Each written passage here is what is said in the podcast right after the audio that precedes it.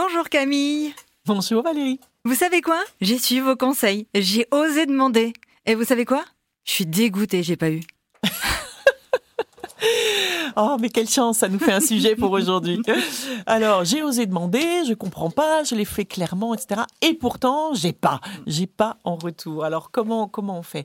Eh bien, si évidemment la personne à qui vous avez demandé est quelqu'un d'important pour vous, alors ça veut dire qu'obtenir ce dont vous avez besoin est important, non seulement pour vous, mais pour la qualité de la relation.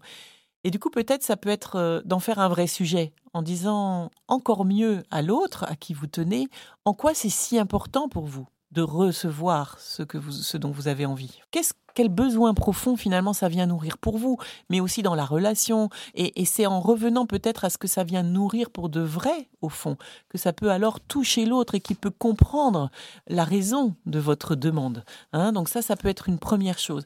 Puis parfois, euh, euh, votre besoin profond peut-être ne rencontre pas la, la zone de talent, on va dire, de l'autre.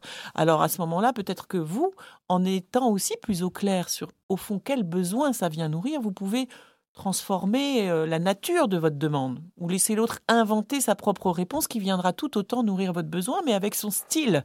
Hein, c'est ça faire du et. Voilà. Et parfois, euh, je m'imagine avoir besoin absolument d'une chocolatine ce matin et pourtant peut-être que si à la place on me propose, je ne sais pas moi, un millefeuille, eh bien euh, ça peut tout autant nourrir mon besoin de gourmandise. Mais c'est pas ce que j'avais prévu. Donc là aussi, ça peut être important d'oser lâcher sur la forme, mais je ne jamais lâcher sur le besoin. Hein.